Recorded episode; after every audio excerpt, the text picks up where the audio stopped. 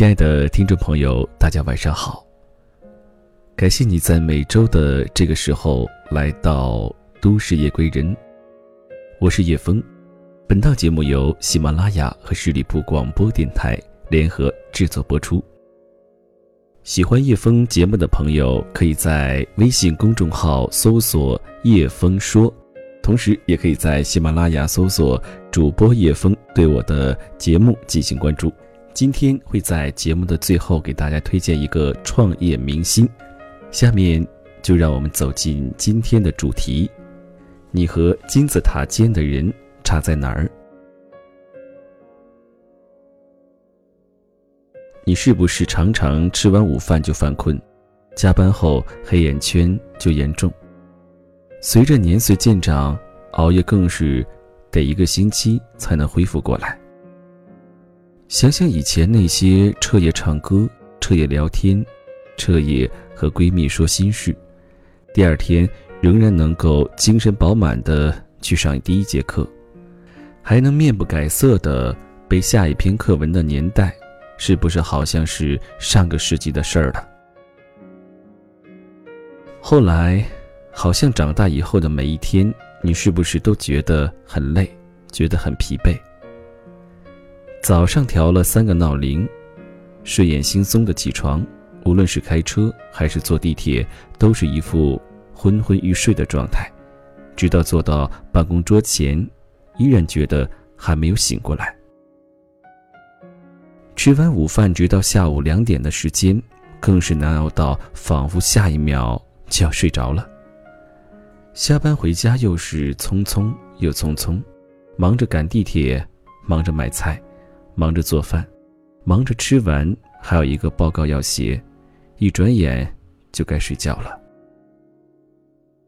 如果只剩下最后的力气说一句话来结束这一天，说的也是好累啊，说的是不是就是你呢？然后我们拖着疲惫的身体，忙于应付一个又一个任务，赶着一个又一个底令。就好像要耗完我们每一份力气，好不容易赶在最后一个地利前完成了一个任务，又要睁着熬红的眼睛开始下一个。我们疲惫，我们情绪不好，我们怨天尤人，我们不快乐。我们以为是因为工作太多了，任务太重了，所以我们疲惫，所以我们不快乐。而其实。我们从来没有想过，为什么同样的工作、同样的任务量，总有一些人游刃有余，总有一些人四两拨千斤，总有一些人看起来精神饱满、心情愉悦，轻轻松松就完成了任务，受到了赞赏，并且还姿态好看。他们好像从来就没有熬红的眼睛，没有要垂到胸前的黑眼圈。没有两天穿过同一件衣服。相反，他们不管前一晚加班到几点，第二天依然精神饱满，依然妆容精致，依然好像刚放完一个大假归来一样，和你开着玩笑，闲聊着，大笑着，红光满面的走进老板办公室，汇报着前一夜的成果，罗列着数据，分析着竞争对手，讲着 PPT。随时可以奔赴下一场战役。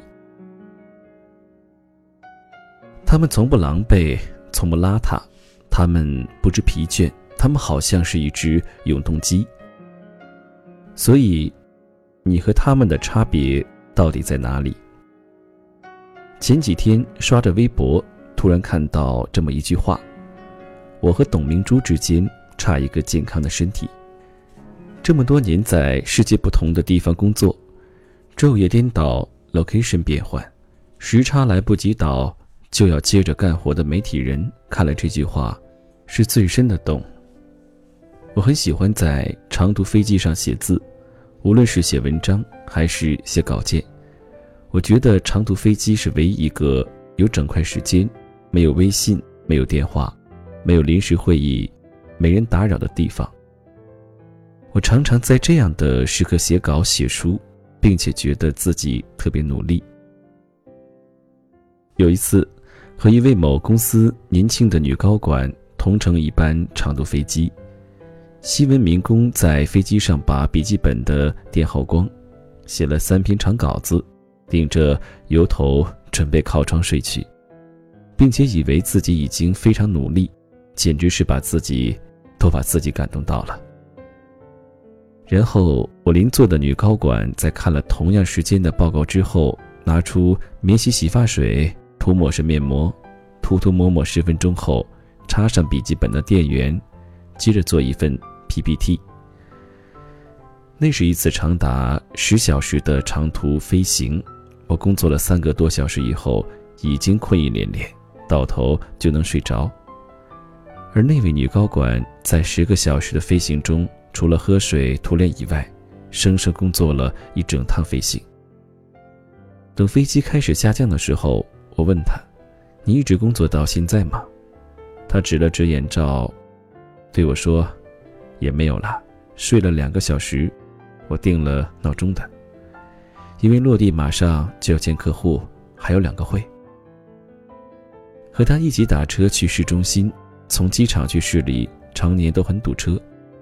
我忍不住问他：“这么长时间的飞行，你不累吗？不需要休息吗？”他说：“谁会不累呢？女生天然体力不如男生，但因为前辈告诉他这么一句话，他一直牢记于心。在商场上拼搏，谁问过你是男生还是女生？”他说：“前辈告诉他，行走江湖，行走商场。”拼到底靠的是一个健康的身体。这个世界上的人千差万别，但是在顶尖者的游戏中，一个人智商、情商的差别又能有多大呢？拼到底拼的是自律，是坚持，是任性。而这些，如果从生物学角度来说，拼到底最终拼的是谁身体好。所以这么多年。他严格的执行着锻炼计划，严格规范着自己的饮食，无论出差到哪里，五点半总能出现在健身房。你什么时候也看不到他吃着薯片和肯德基。我想起了自己发过的一个微博：早起的姑娘好像已经赢得了整个世界。他说：“你看看，那些闪闪发光的姑娘，哪个不是累得要命？”睡得极少，第二天依然精神饱满。他们也不是神，他们靠什么？靠自己坚持不懈锻炼出的好身体。你身体健康了，精神饱满了，做事效率就高了，你就不容易困了。最重要的是，你身体状态良好，情绪也会变好。什么起床气，什么姨妈期，什么失眠抑郁，通通就和你无关了。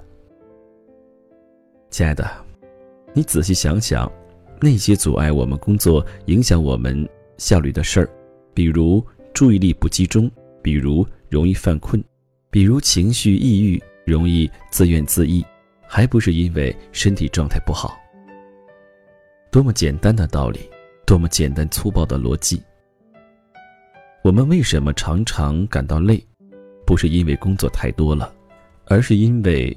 我们从来就没有重视好好珍惜自己的身体这回事儿，是因为我们常常放纵自己，抱着薯片桶就是一整天，和那些火锅、麻辣烫、油炸食品形影不离。我们只知道疲于应付，完成一个又一个 d e l 深夜喝着咖啡、可乐，消耗着我们身体，陷入一个精神不好、状态不好的恶性循环。然后我们眼巴巴地羡慕着那些闪闪发光、如同永动机一般的姑娘们。为什么他们熬几个夜眼线都不会花，睡得再少，第二天依然光鲜艳丽呢？不是他们的眼线笔高级，而是因为他们熬几个夜都有好眼线的精气神儿，睡俩小时就起床，也有力气搭配好行头，配上香水。踩上高跟鞋再出门。说到底，是因为他们身体好，他们精心配比的饮食，严格执行的锻炼方案，终年如一日。你也许觉得他们无趣，但是他们运行良好，所以他们精神状态好，他们工作效率高，他们不知疲倦，他们分泌着肾上腺素，他们越工作越美丽，越工作越快乐。对，然后，所以他们快乐。你和范冰冰之间，也许差的是一张美艳的脸；你和董明珠之间，差的是一个健康的身体。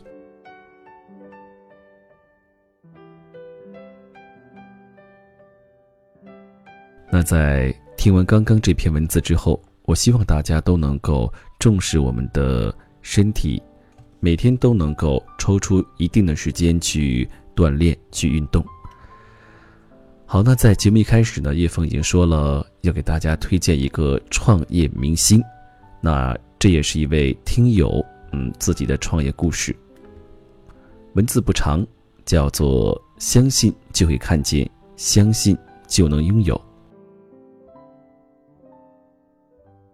他是这样写的：三年前的我结婚生子，从职场女性变成了全职宝妈，辞职归家。但是心并没有完全放在家里，因为有一颗不安分的心，也因为我一直相信，不管扮演着什么样的角色，都相信未来掌握在自己的手里。想要什么样的生活，自己都可以努力得到，毫不彷徨地走上了创业之路。就这样，虽然有身孕在身，不顾所有人的劝告，跟朋友一起合作，开了一个。主题咖啡厅，没有经验，一切由着自己的性子来。终于一年多时间，儿子也降临了，无暇顾及太多店里的事情，店里的经营状况也不好，赔钱转让了。第一次创业，靠着自己的大胆，赔了二十多万。接下来的一年时间里，我安心在家过着围着老公转、围着孩子转、围着锅台转的生活。眼看孩子越来越大，我对自身价值实现的渴望越来越强烈。我不满足于仅仅只是个好妈妈，我还要做孩子的好榜样，给孩子一个积极乐观、努力向上的妈妈。我一直相信吸引力法则。当我有这种期待的时候，幸运的遇到了叶枫老师，这也正是我生活的人生的转折点。我开始走上了。微商之路。时光飞逝，回头望望，在微商这条路上已经走过了将近一年的时间。一路走来，风尘仆仆，真可谓酸甜苦辣皆已尝尽。有过排斥，有过怀疑，有过放弃，有过坚持。走到今天，看过很多，听过很多，感悟很多，也懂得很多，收获了很多。我不想去说一些买车买房、收入百万、鸡血满满、不着边际的话，只想谈一谈自己的这一路走来的真实体会。微商这条路不是简简单单刷刷屏、发发朋友圈就能赚钱的。微商被太多的人给魔化了，被一些品德不好的人给曲解了。微商就是一个大众创业的平台，为草根阶级的我们提供一次创业的机会。我们没有背景，不是官二代，不是富二代，我们只是积极生活，希望通过自己的努力改变生活的普通人。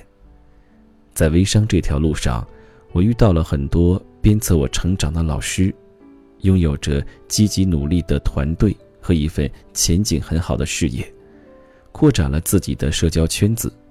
当然，我也挣到了丰盈的收入。我看到了自己和团队小伙伴们月入过万，不是梦想。